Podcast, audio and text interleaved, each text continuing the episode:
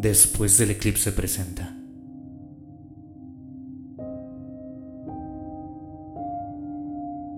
Primer premio.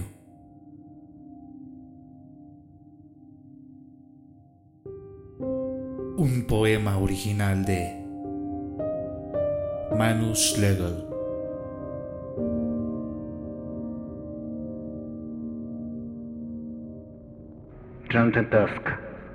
Under the great black clouds.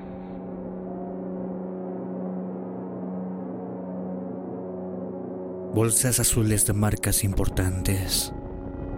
Pantalones solos que caminan por ahí. Ojos turbios de rabia que miran las paredes. Zapatos lujuriosos que se hacen desear. Manantiales vacíos presos de vanidad.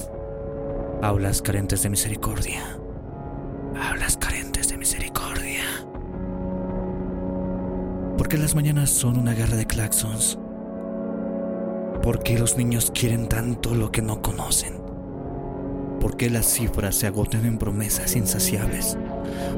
¿Por qué el engaño me huele a maquillaje y la propaganda a pan para comer?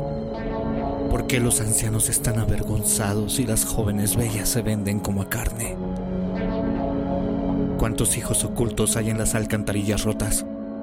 ¿Cuántos balazos lacerantes calmaron el dolor? ¿A cuántos intrépidos los expulsaron mudos solo por mostrar lo que no es bello?